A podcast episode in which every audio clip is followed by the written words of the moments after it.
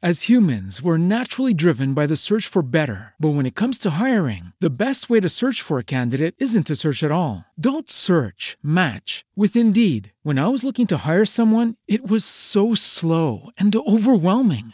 I wish I had used Indeed. If you need to hire, you need Indeed. Indeed is your matching and hiring platform with over 350 million global monthly visitors, according to Indeed data, and a matching engine that helps you find quality candidates fast. Ditch the busy work. Use Indeed for scheduling, screening, and messaging so you can connect with candidates faster. And Indeed doesn't just help you hire faster. 93% of employers agree Indeed delivers the highest quality matches compared to other job sites, according to a recent Indeed survey. And listeners of this show will get a $75 sponsored job credit to get your jobs more visibility at Indeed.com slash podcast. That's Indeed.com slash podcast. Terms and conditions apply. Hello, it is Ryan, and we could all use an extra bright spot in our day, couldn't we? Just to make up for things like sitting in traffic, doing the dishes, counting your steps, you know, all the mundane stuff. That is why I'm such a big fan of Chumba Casino. Chumba Casino has all your favorite social casino style games that you can play for free anytime, anywhere with daily bonuses. That should brighten your day a little. Actually, a lot. So sign up now at chumbacasino.com. That's chumbacasino.com. No purchase necessary. VGW Group. Void were prohibited by law. See terms and conditions. 18 plus.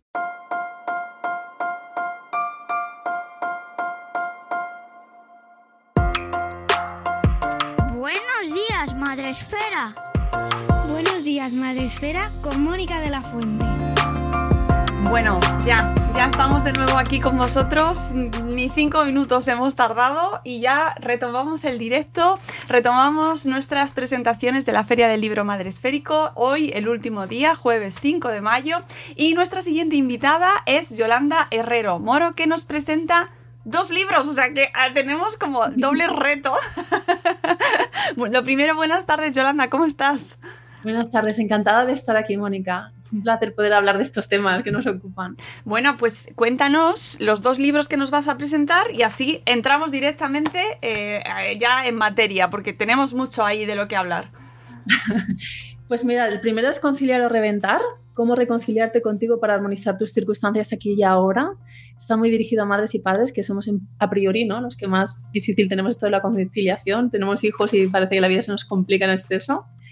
Y este otro, eh, digamos que, bueno, desde Vivir Mindfulness eh, hemos creado una comunidad de madres y padres decididos a conciliar. Y cuando yo compartí con ellos el proceso de, conciliar o reventar, porque la verdad te digo que eh, salió fácil, o sea, esto de escribir el libro fue fácil, en el sentido de que había una experiencia, había cosas ¿no? que me latían dentro, que había que decir, además justo en este momento pero no fue fácil, re- eh, digamos que publicarlo, no fue fácil revisar todas esas palabras que yo había escrito desde el corazón, desde esa, desde esa expertise, ¿no? Eh, porque tocaban muchísimos puntos de dolor. Y, y ahí hubo resistencias y ahí compartí el proceso con los dojis, que son los miembros de la comunidad del dojo de Vivir Mindfulness. Y entonces ellos dijeron, al vivir mi proceso, dijeron, nosotros también queremos. Eh, sentían que iba a ayudar a mucha gente diciendo todo eso que, que quería poner en ese libro. Y dijeron, nosotros también queremos escribir nuestras historias de conciliación y reconciliación con nosotros mismos, porque sentimos que van a ayudar a muchísimas personas a salir de esa rueda de hámster. Y entonces nació Reconciliación, 21 historias de madres y padres inconscientes con ese intachado, ¿no? porque se sienten en el proceso, pero bueno, ya ser conscientes de que no lo estás haciendo como te gustaría, pues ya es un paso. Y aquí soy coordinadora y coautora, con lo cual esta es una obra coral que la verdad es que está escrito desde el corazón y se han rasgado las vestiduras. La mayoría escribe con, con seudónimo porque ahí están sus historias con pelos y señales y, la verdad es que, bueno, los dos han sido bestsellers en, en el lanzamiento. Eh, son, son, están disponibles en Amazon. Conciliar o Reventar fue bestseller en la categoría de mente, cuerpo y espiritualidad y reconciliación en la categoría de relaciones y familia. Así que encantados, ¿no? Porque ya no solamente hay que atreverse, ¿no? A hacer ese acto creativo y reflejarlo en un libro, sino también publicarlo que llegue al mayor número de personas y la verdad es que en ese sentido muy contentos y muy contentos también del feedback que estamos recibiendo. ¿Cómo surge el primer proyecto? El segundo ya nos has contado cómo surge. ¿Cómo llegáis a ese momento o cómo llegas a ese momento de decir esto lo tengo que publicar? Pues en, eh, conciliar o reventar lo escribí durante la pandemia. Había muchas cuestiones que sentía que, estaban generando creencias limitantes con respecto a la conciliación. Es decir, no solamente estamos normalizando una situación que no es ni medio normal o que no tendríamos que entender como normal, que es eso de que todo el mundo vayamos como pollo sin cabeza, o sea, como pollo sin cabeza, ¿no? Es que, no, claro, es que como todo el mundo va tan estresado, es que vamos todos muy liados, entonces ya no cuento contigo, yo no, no, no, cada uno haya su vorágine y había una serie de creencias que, sentía que había que, nombrar porque nos estaban limitando, porque sentía que se iban consolidando y nos estaban impidiendo salir de esa, de rueda de hámster que, bueno, cuando no somos padres, como me pasó a mí, que yo reventé antes de ser madre y ahí me di cuenta de que tenía que poner cosas en orden, ¿no? Antes de formar una familia, pero cuando ya somos padres, pues pues como que, que, ya no somos solo nosotros, sino que ahí estamos modelando un estilo de vida, ahí estamos viendo, ¿no? Como desde esas prisas, pues muchas veces nos llevamos a, a nosotros mismos por delante y también las necesidades de, de apego o, de, los ritmos, ¿no? De aprendizaje de los niños. Entonces, había, sentía que había que poner conciencia ahí. También desde mi experiencia en la consulta individual, cuando yo lo digo, yo no soy experta en niños, yo, ayudo a adultos, a madres y padres sobre todo, a poder reconciliarse con ellos mismos para poder conciliar. Y las limitaciones que tienen están muy relacionadas con carencias de la infancia, con, con aquella falta de mirada, aquella falta de apego que no tuvieron en su momento porque su padre pues estaba todo el día trabajando fuera de casa y su madre pues a lo mejor estaba en casa pero muy liada ¿no? con atendiendo a otros niños eh, cocinando en fin cada uno desde su rol así que sentía la urgencia de decir no no es que necesitamos poner el foco ahí porque si no no vamos a salir de esta a nivel de, de de, que se estaba repitiendo la historia. ¿no? Es como yo en mi proceso de reconciliación he visto cómo había condicionado mi historia de vida, mi infancia, a lo que yo vivía como no conciliación cuando todavía no era madre y estaba súper identificada con mi trabajo porque me esforzaba, ¿no? Por tener una mirada que no tuve, por, por, querer demostrar, ¿no? Que yo podía hacer mis deberes hechos, bien hechos y a tiempo. Y ahí muchísimas veces nos perdemos en esa necesidad de reconocimiento, en esa necesidad de pertenencia, en ese, bueno, hacer las cosas eh, incluso, a, incluso dejándonos atrás, ¿no? A nosotros mismos, a, a pesar de nosotros mismos, ¿no? Y bueno, eso también me ha sido una motivación muy importante a la hora de escribir el libro porque necesitamos recolocar las cosas desde, desde esa infancia, ¿no? desde tomar conciencia desde nosotros, poder modelar un estilo de vida sostenible para nuestros hijos y que desde ahí esas necesidades de apego se satisfagan y luego ya desde ahí pues es muchísimo más fácil que nuestros hijos pues puedan vivir la vida desde otro lugar, no desde el modo supervivencia, para que puedan ¿no? necesitar tanto esa mirada a costa de lo que sea, sino que puedan sentirse ya reconocidos y válidos como lo que son. Y bueno, esos fueron un poco los motivadores, los motivadores, las motivaciones profundas que tenía para poder hablar de eso. Y luego también, pues creencias o un exceso lo, lo, nombro en el subtítulo, ¿no? Estamos, hablamos de conciliación y digo, sí, pero ¿cómo lo tengo que hacer? ¿no? ¿Esto cómo lo tengo que hacer? Entonces, ¿no? la cuadratura del círculo, ¿cómo la tengo que hacer? Estamos muy enfocados a las circunstancias y realmente las circunstancias son fruto de nuestro estado interno. Cuando yo voy a la parte de, de, de mi autoconsciencia, desde ahí puedo generar armonía interna que luego, y es ley de vida, se va reflejando fuera en cada una de las facetas de mi vida. Eh, ¿Cómo casamos eso con eh, que esas circunstancias están en ti? Eh, ¿Cómo lo casamos con que a lo mejor tengas un horario de 8 a 8, que no depende de ti, que es externo? Y que habrá mucha gente que diga, pues es que yo, yo estoy súper reconciliada conmigo misma. Me, en mi infancia lo tuve todo fenomenal, me, tuve un apego fantástico, pero es que trabajo de 8 a 8. Vale, mira, eh, muchas veces eh, no nos paramos a pensar en la vida que nos gustaría llevar, porque la distancia entre la vida que vivo y la que me gustaría es tan grande y eso duele, duele, duele. Pero el primer paso para poder armonizar esas circunstancias es poder legitimar mi necesidad de decir, es que yo no quiero salir a las 8. Es que yo lo que querría es salir a las 5. Y probablemente ahora no podamos hacer nada, pero cuando yo empiezo a legitimar ese deseo y esa necesidad, eh, desde ahí puedo empezar a no tapar cosas, porque muchas veces tapar ese dolor de la no conciliación nos impide conciliar y poder reconocer que yo lo que querría es esto. Puede que ahora mismo no pueda decidir en ese sentido, pero lo primero que necesito hacer es legitimar mi necesidad y desde ahí poder ir tomando decisiones. De verdad que acompaño a muchas personas a hacer ese cambio, pero y ya te digo, porque esto no es de me lío la manta a la cabeza, tenemos niños escolarizados, tenemos trabajos estables que muchas veces nos ha, nos ha costado mucho ¿no? conseguir en ese punto de, de estabilidad laboral, que es cuando nos decidimos a tener hijos, y realmente es una cuestión de actitud interna. Yo pude conciliar en la empresa en la que reventé o sea, yo, en ese punto, baja de ansiedad laboral, etcétera, etcétera, y un nivel de estrés brutal, cuando ya paré, porque mi cuerpo paró, desde ahí pude ver ¿no? qué cuestiones tenía que, que, que, encajar desde dentro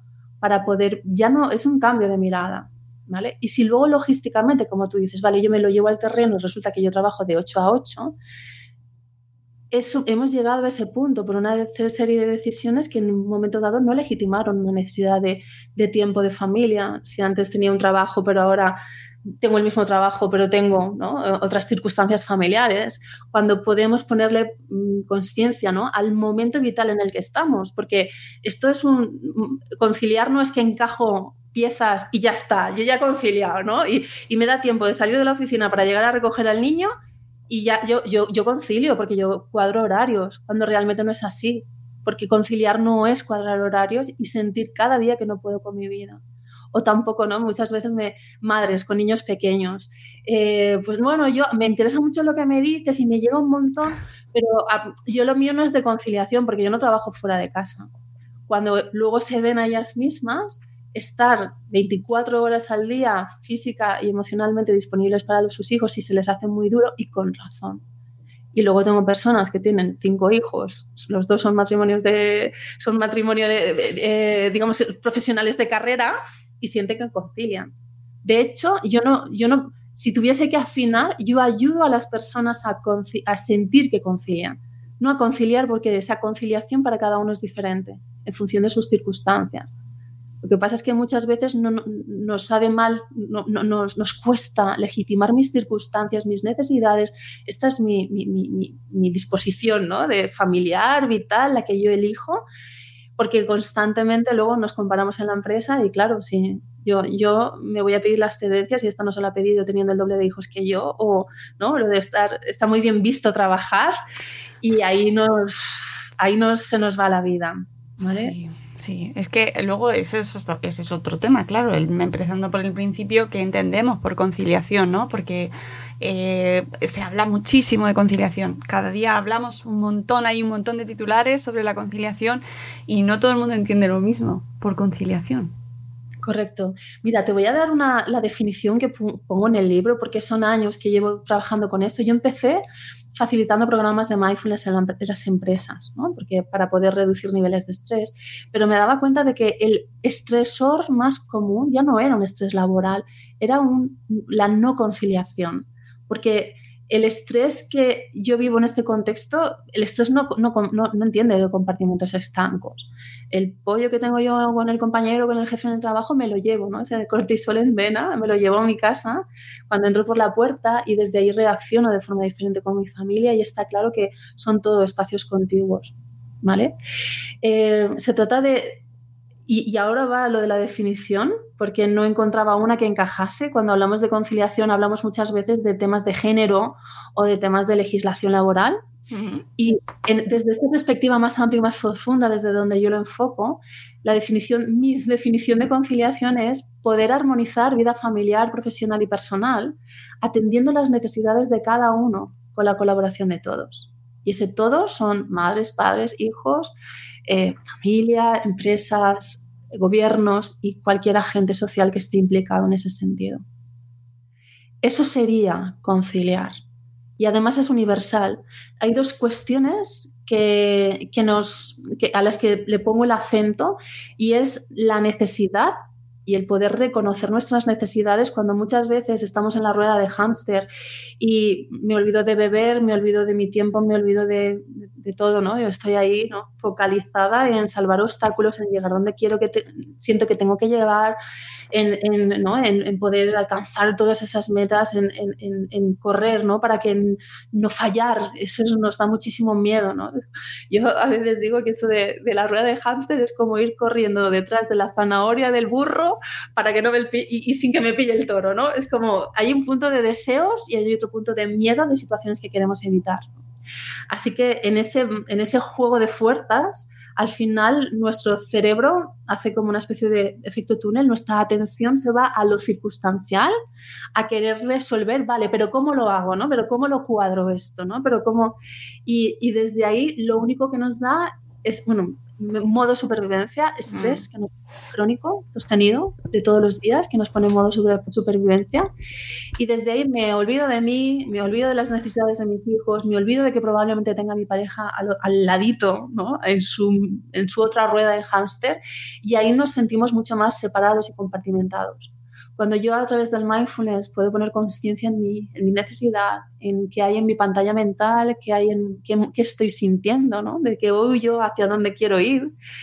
Y, y, además eh, le pongo conciencia ¿no? a, a, mi cuerpo, desde ahí voy empezando a generar coherencia. Desde ahí puedo empezar a conectar con mi necesidad, legitimarla del otro y en un acto de autoestima brutal pedir ayuda.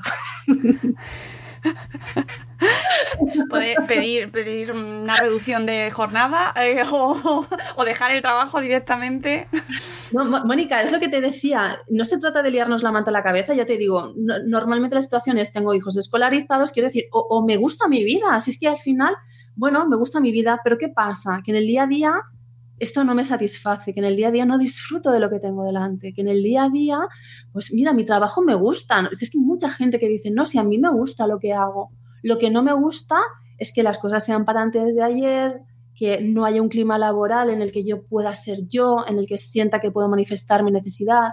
Y yo trabajo con empresas también. Y te diré, Mónica, que hay muchas empresas queriendo hacerlo bien.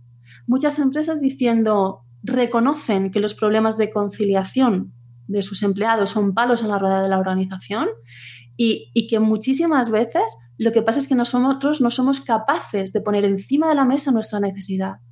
La necesidad en función de mi familia, en función de lo que he acordado con mi pareja, en función de lo que para mí significa el equilibrio. Y cuando yo eso lo tengo bien, Luego vendrá un pico de trabajo, iremos a por todas y nos sentiremos bien de haber podido estar ahí para los demás. O, luego vendrá un problema familiar, ¿no? Es como si nos pone el niño malo, pues no te pasa nada, vete, es, un, es parte de la vida. Pero se establecen vínculos de confianza. Para que eso se dé, primero tengo que ser consciente de mi necesidad, de que a mí me gustaría salir a las 5, de que puedo darme permiso yo para salir a las 5. Hay muchísimas madres que teniendo una jornada reducida no se dan permiso para salir a su hora. Y no hay nadie encima de ellas diciéndoles, sino, ¿no? Es como, no, no, esto es lo pactado, pongamos límites, que sepamos dónde, que, vale, qué es lo acordado y a partir de ahí eso mejora mucho las relaciones, de verdad. es cuando digo poner límites, no, me afronta un montón. No, solamente que sepas con qué pueden contar y con qué puedes contar para que esto sea sostenible. Es que esa es una de las máximas, ¿no? Es como, esto tiene que ser sostenible para todos. Las decisiones que tomemos desde ahí tienen que ser sostenibles. Y eso implica las dos partes. Y desde ahí ya, en vez de jugar al miedo o al, ¿no? Antes de la pandemia, esto de la pandemia nos ha hecho un favor a nivel laboral en, en cierto sentido, porque antes, yo lo veía en las empresas, ¿no? Yo me ponía aquí mi parapeto de super pro y la familia, la familia bien, gracias. ¿no? Hasta que llegó la pandemia y irrumpían por ahí los niños, ¿no? la, comida no sabíamos quién la iba a hacer, etcétera, etcétera. ¿no? Y eso, en cierta forma, ha favorecido que las circunstancias de las personas que somos y de los distintos hábitos de vida, ¿no? ámbitos de la vida, puedan ser parte de un continuo en el que yo soy Yolanda, persona, ser, que trabaja, que cría, que, disfruta de una relación de pareja, ¿no? y, es un continuo. Una de las creencias que necesitamos desterrar es que hay que separar vida familiar de vida profesional. Mm, te digo, el cortisol lo llevas en vena, ¿no? Cuando sales de la piscina con el pollo. La cuestión es cómo lo gestiono. La cuestión es cómo puedo eh, reconocer mi necesidad en cada ámbito y desde ahí tomar decisiones que nos ayuden a ir evolucionando, a ir... Y, y te digo, Mónica, que cuando la gente hace ese ejercicio, de, bueno, es mindfulness, que ya te digo, esto es un camino de vida, no es el mindfulness de pararse a respirar, hinchar un poco de la rueda de la bici pinchada para seguir 10 metros más, para volver. No, este no es el mindfulness de pararse y respirar, que está muy bien, nos viene muy bien, eso ya es mucho más de lo que hace la mayoría, sino del mindfulness que yo hablo de mindfulness full equip, de ese que nos ayuda a poder de forma metódica y sistemática observar con ecuanimidad, sin juicio, con amabilidad y curiosidad, qué me pasa a mí en función de lo que ahora está pasando, en esta realidad que se despliega delante de mí, en el trabajo, con los niños, con la pareja, con la suegra. Yo es que te estoy escuchando y que, yo estoy viviendo una fase totalmente distinta, entonces por mí dentro estoy quemando cosas. Entonces te escucho y es como oh, dos universos diferentes, Yolanda. Estás rompiendo barreras a tu forma, ¿no? Sí, sí, sí, sí. Yo estoy. Yo estoy. Eh, tengo manifestaciones en mi cabeza, ¿sabes? no hay nada de armonía. Pues mira, tengo huelgas. Huelgas, piquetes. Piquetes, fuego, manifestación, violencia armada, ¿sabes? Todo, todo, todo lo contrario. Pero te entiendo, te escucho y, me resulta muy ajeno, no estoy en ese punto. En ese punto mindfulness no estoy, estoy ahora en el derribar, ¿no? te, Estoy, te soy súper sincera, no, no, o sea, que, que me parece súper interesante, pero es verdad que, que, que, me cuesta porque hay una situación social y precaria en la cual, pues... Eh, cuesta mucho eh, tomártelo con esa tranquilidad y esa positividad. Mira, Mónica, me viene súper bien tu... Yo, yo, trabajo en la consulta con gente al borde del bordillo. O sea, de verdad, gente muy quemada en unas situaciones en las que ya se me, me dice, mira, tengo, tengo tres... estoy haciendo malabores con tres bolas de cristal y en cualquier momento se me va a caer al suelo y se me va a romper algo muy importante para mí en mi vida. ¿vale? Y la salud puede ser también, evidentemente, una de ellas, pero casi que ni se acuerdan de eso. O sea, de eso ya como que ni se acuerdan. Hay una cuestión, me, das pie, Mónica, para hablar de dos cosas súper importantes. Cuando llegamos a ese punto, eh, necesitamos ser nosotros mismos en cada ámbito, ¿no?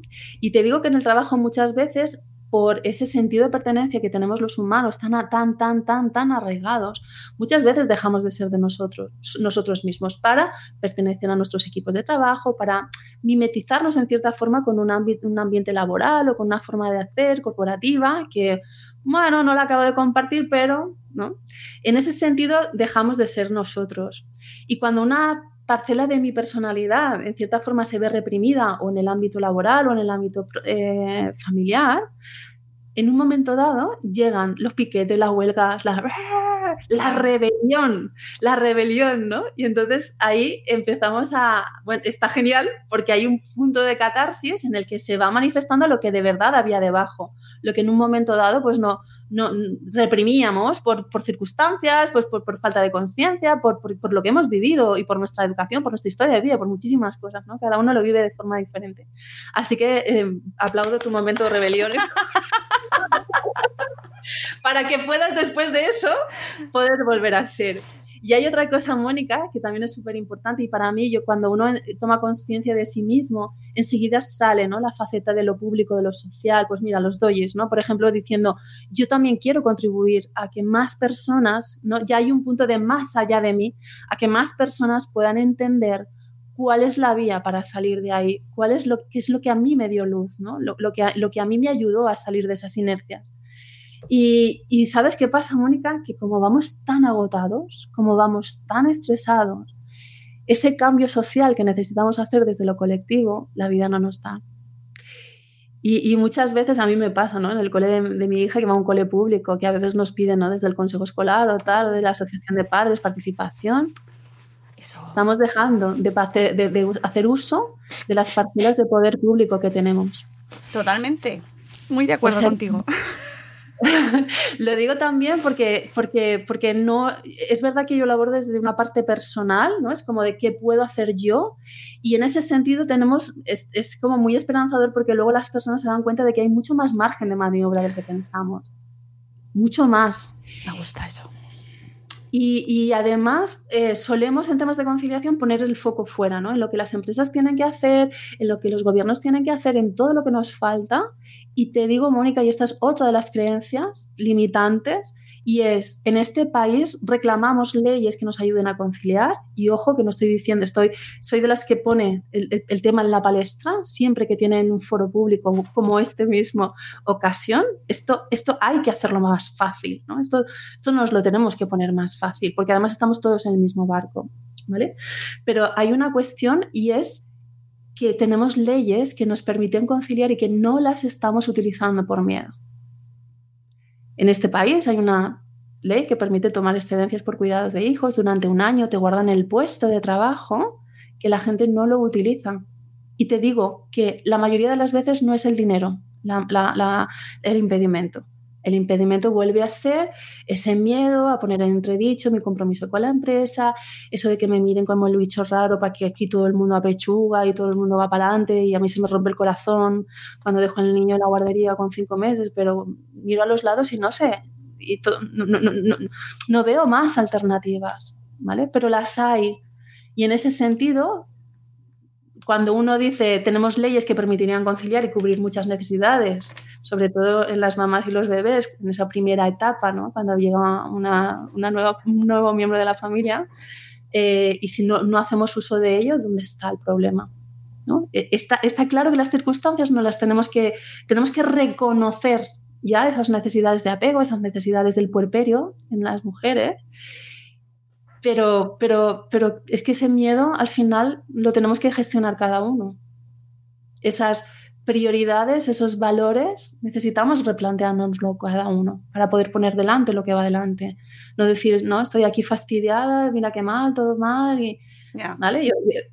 esto no es Suecia, yo lo digo en el libro, ¿no? Esto no es Suecia. Esto, pero, pero invito a que nos hagamos un poco los suecos en aquellos aspectos en los que en un momento dado podamos poner nuestra economía familiar al servicio del bienestar de mi familia. Por ejemplo, es solamente un ejemplo, Mónica. Pues Yolanda, interesantísimo. Eh, se nos han ido los minutos, podríamos seguir porque esto da para mis barricadas siguen ahí, pero nos tenemos que ir porque han pasado los 25 minutos. Yo invito a toda la audiencia eh, a que se haga con los dos títulos que nos has presentado con eh, conciliar, o, reventar, y reconciliar, reconciliación y conciliar o reventar, que ahí pues, pues luego vosotros pues encontráis vuestro punto, mm, pues eso, entre la, las barricadas y la armonía, que sería lo deseable, pero que bueno, ahí estamos todos, al final estamos todos en la misma, más o menos, vamos de un, según, ¿no? Vamos variando, pero al final nos encontramos todos en la misma situación o parecida. Muchísimas gracias, Yolanda. Ha sido un placer charlar contigo, de verdad. Gracias, Timónica, por este proyecto tan chulo que habéis hecho. Muchas gracias. Y eh, nosotros nos vamos, volvemos a las 6 eh, en punto con la siguiente charla eh, que tenemos, que, que, nos quedan dos. Así que quedaos aquí, que volvemos enseguida. Adiós.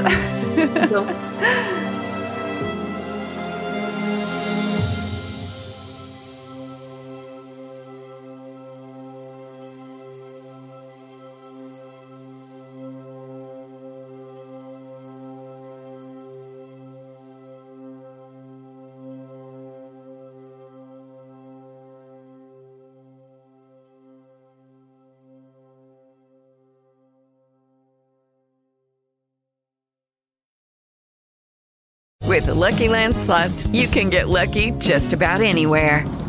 This is your captain speaking. Uh, we've got clear runway and the weather's fine, but we're just going to circle up here a while and uh, get lucky. No, no, nothing like that. It's just these cash prizes add up quick. So I suggest you sit back, keep your tray table upright, and start getting lucky. Play for free at LuckyLandSlots.com. Are you feeling lucky? No purchase necessary. Void where prohibited by law. 18 plus terms and conditions apply. See website for details. Dale más potencia a tu primavera con The Home Depot. Obtén una potencia similar a la de la gasolina para podar, recortar y soplar con el sistema OnePlus de 18 voltios de Ryobi desde solo 89 dólares. Potencia para podar un tercio de un acre con una carga. Potencia para recortar el césped que dura hasta dos horas. Y fuerza de soplado de 110 millas por hora. Todo con una batería intercambiable. Llévate el sistema inalámbrico OnePlus de 18 voltios de Ryobi. Solo en The Home Depot. Haces más, logras más.